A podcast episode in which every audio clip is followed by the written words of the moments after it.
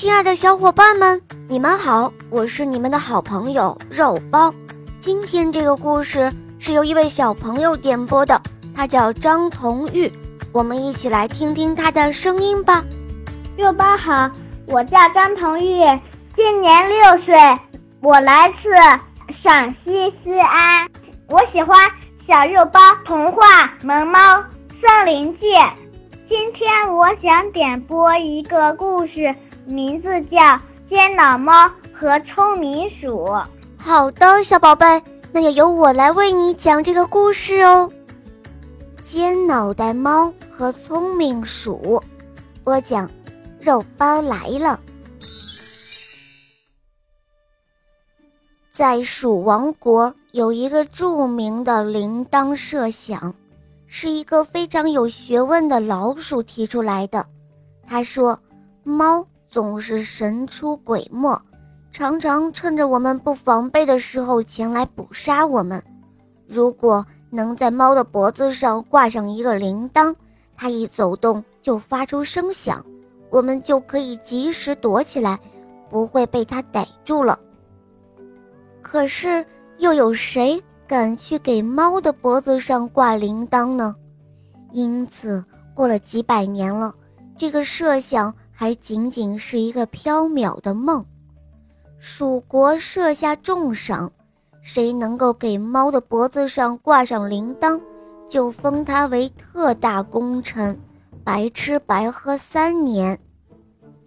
这一天，有一个叫尖脑袋猫的，他的论文。获奖的消息传到了蜀国，有一只聪明的老鼠高兴地说：“哈哈，领赏的机会终于到了。”他设法弄到了这篇论文，在尖脑袋猫必经之路上高声的朗读，一边读一边高声的赞叹：“哎，奇才呀，奇才，竟能够写出如此好的文章。”可惜呀，可惜，我无缘见识这一位有远见的大学者。尖脑袋的猫听到老鼠的赞叹后，忙不迭地应道：“啊，是我是我是我写的。”哎呀，我真是三生有幸啊！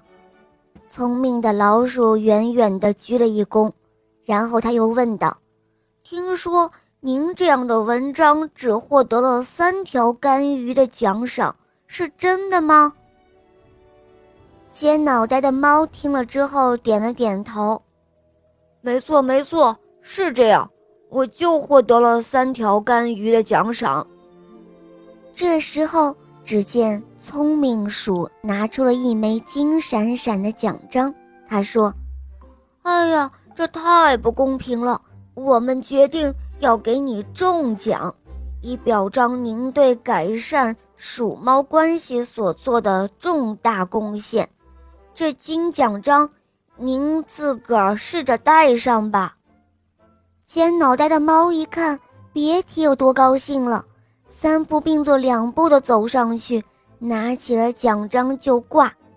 啪的一声，奖章链条紧紧的把脖子给卡住了，头一晃。奖章就发出了叮当叮当的响声，原来奖章后面还紧紧地连着一个铃铛呢。哎，他再找聪明鼠，找不到了，那个家伙早就溜得无影无踪，兴冲冲地领赏去了。奖章和铃铛打造的巧妙，想尽办法弄不下来。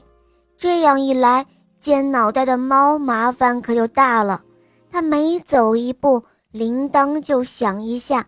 自此后，它自己逮不着老鼠也就罢了，还常常会暴露了跟它一起行动的那些猫们的目标，遭到了大家的嫌弃。如果不是猫太太每天匀出一些食物给它，尖脑袋猫可能早就饿死了。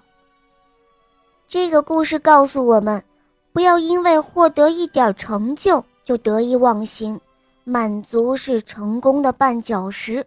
我们要不断的归零，不断的进取，不要满足于现状，时时制定新的目标，时时超越自己，时时给自己一个明确的定位，才能够在人生的旅途中找到成功的路，能够在平凡的生活中发现不齐之奇的人，才容易把握机会，获得成功。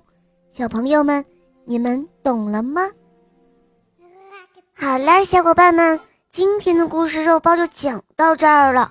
张童玉小朋友点播的故事好听吗？嗯，你也可以找肉包来点播故事哦。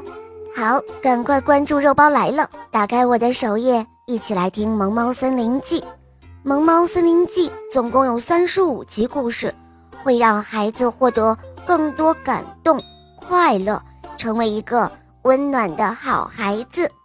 好啦，张童玉小宝贝。我们一起来跟小朋友们说再见吧，好吗？小朋友们再见。